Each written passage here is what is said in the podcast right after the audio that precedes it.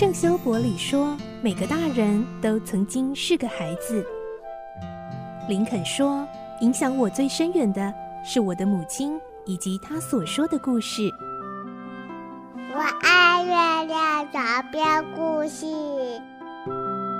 晚安，月亮床边故事。小青姐姐邀请每一位大孩子、小孩子一起听故事，不管多忙，也要和你一起听故事。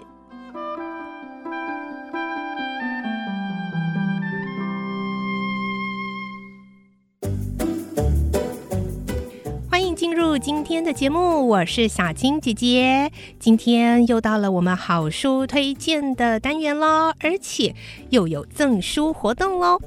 今天呢，我们要来介绍的这一本，我想在这个新课纲里头，我们都知道要呃嗯重视很多的素养，其中呢，其实关于人文素养里头的法律这个素养，其实也是非常重要的哦。而且法律的观念真的要从小就要开始扎根，所以呢。很开心可以看到这样的一个出版品，这是由亲子天下所出版的《童话陪审团》哦，听到名字就知道喽，结合了我们很经典的一些童话故事的情节，但是呢，在里面呢，帮你找出诶，可能在法律上有点叉叉的做法哦，所以今天我们非常开心邀请到。这一套书啊，《童话陪审团》它分了民法篇跟刑法篇，啊、它的作者呢是法律白话文运动，然后我们邀请到了作者之一，也就是法律白话文运动的社群编辑黄玉珍，玉珍姐姐，Hello，呃，大家好，我是玉珍，就是我是法律白话文运动的社群编辑，那同时也是《童话陪审团》这套书的作者之一。嗯很开心今天有这个机会可以来跟小青姐姐一起对谈。嗯。那你们那时候怎么会有想到要创作《童话陪审团》这样子的一个作品呢？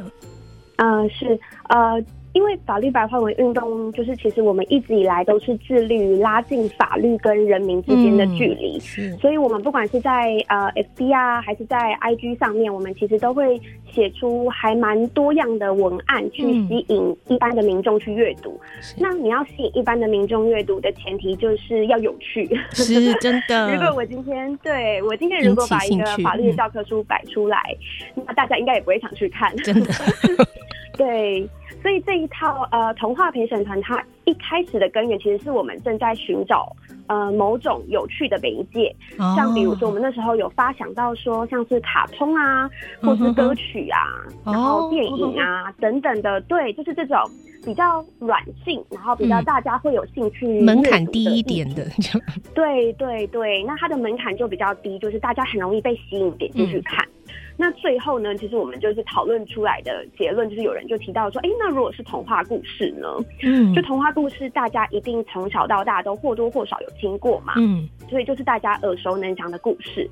而这些故事其实长大之后回去看，就是还蛮多情节其实都不太 OK 的哦，就是可能甚至会有违法的问题这样。嗯、所以，嗯，刚开始的时候就是选定了童话故事这个媒介。那我们那时候呢，就在 Instagram 上面写了一系列的呃文案。那那时候的就是使用一个 Hashtag 叫做“童话法律毁灭你的童年”，利用这种反差感，让大家哎、欸、就觉得说。哎，童话故事我小时候就听过，那他为什么会毁灭我的童年？他有什么问题吗？嗯哼哼，大家就会想要知道这个故事背后的法律问题是什么。嗯，对，所以一开始是这样子的一个创作缘起。嗯。那后来我们其实，在 Instagram 上面发表的这一系列文案，就是效果都还不错，就真的是大家会觉得哦特别有趣，就是好想要点进去看看这个我们已经听过 N 次的童话故事，又有什么样的法律问题在背后？嗯，真的耶，因为我。那时候我先看到书界的时候，我就深深被吸引。所以你们那时候的这个发想真的是没错。我看到说小美人鱼的交易是不合法的，我就诶、欸，好像是哦。然后丑小鸭是霸凌受害者，诶、欸，对耶。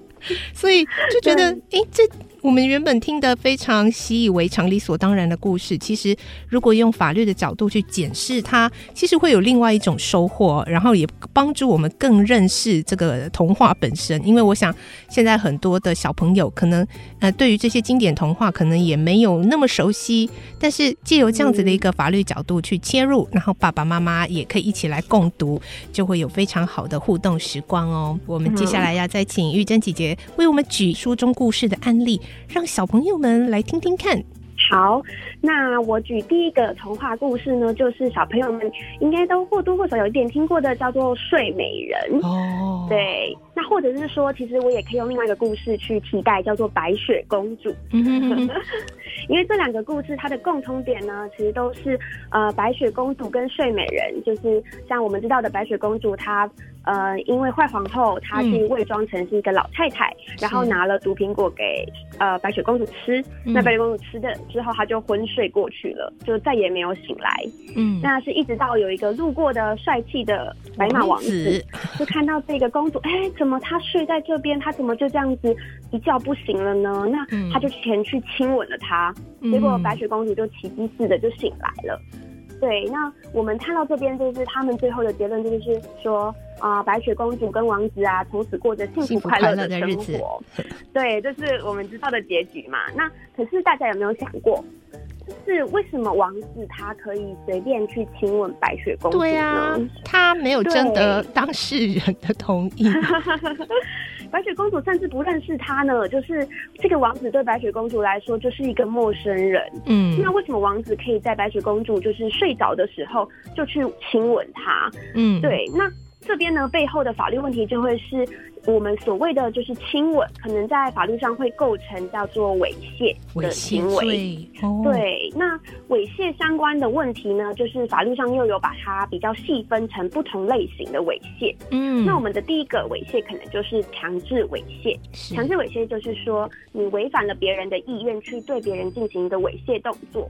比如说今天，嗯，白雪公主是清醒的，然后白马王子去强吻了她，就是可能在拉扯之间强吻了他，哦、那这个我们就会、嗯、可能会构成刑法上面的强制猥亵罪。是，对。那第二种呢，叫做乘机猥亵罪。那乘机猥亵罪就是说，呃，利用对方现于就是无法表示意思的时候呢。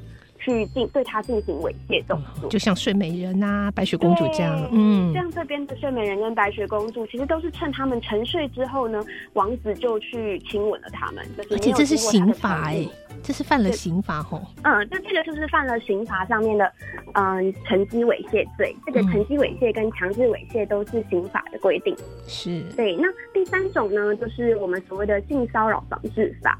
那它这边规范的猥亵是有点像是趁人不及，比如说他就在非常短的时间内，几秒内突然亲你一下，然后就跑走了。哎、欸，是不是像就还来不及反应？是不是像公车上有的女生突然被袭胸这样子？因为一下子被被袭胸，然后就就人就跑了。对，他可能就摸一下，然后就跑走。哦、那你就还来不及反应，他就跑走了。对，嗯、哼哼哼那这种情况就是我们就是会用性骚扰防治法来规范。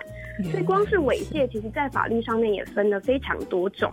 嗯、那在这个故事的背后，其实我觉得，除了我们阅读完《睡美人》啊、《白雪公主》，觉得、嗯、哇，这是一个好浪漫的故事，其实可能也应该要意识到说，在现实生活中，你是不能经没有经过别人的同意就去亲吻别人的。是，就是这样子，在法律上其实是会有猥亵的问题。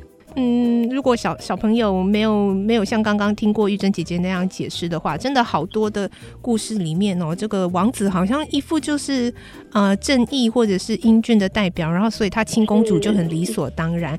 其实这不是正确的一个观念哦。好，接下来还有一点时间，就想要请这个玉珍姐姐跟我们分享哦。如果呢想要让啊、爸爸妈妈想要让小朋友们可以从小时候哦，而不是我们长大以后哦才去。遇到了才 开始有法律观念很痛的这个领悟。如果要从小让孩子从小就知道啊，培养一些法治素养，可以有什么样的方式呢？那可以就是接触一些像这样子的教材，嗯，比如说童话陪审团是一种，就是让小朋友借由看故事书、看童话故事的同时，就理解到说有些事情其实是不该做的，嗯，那。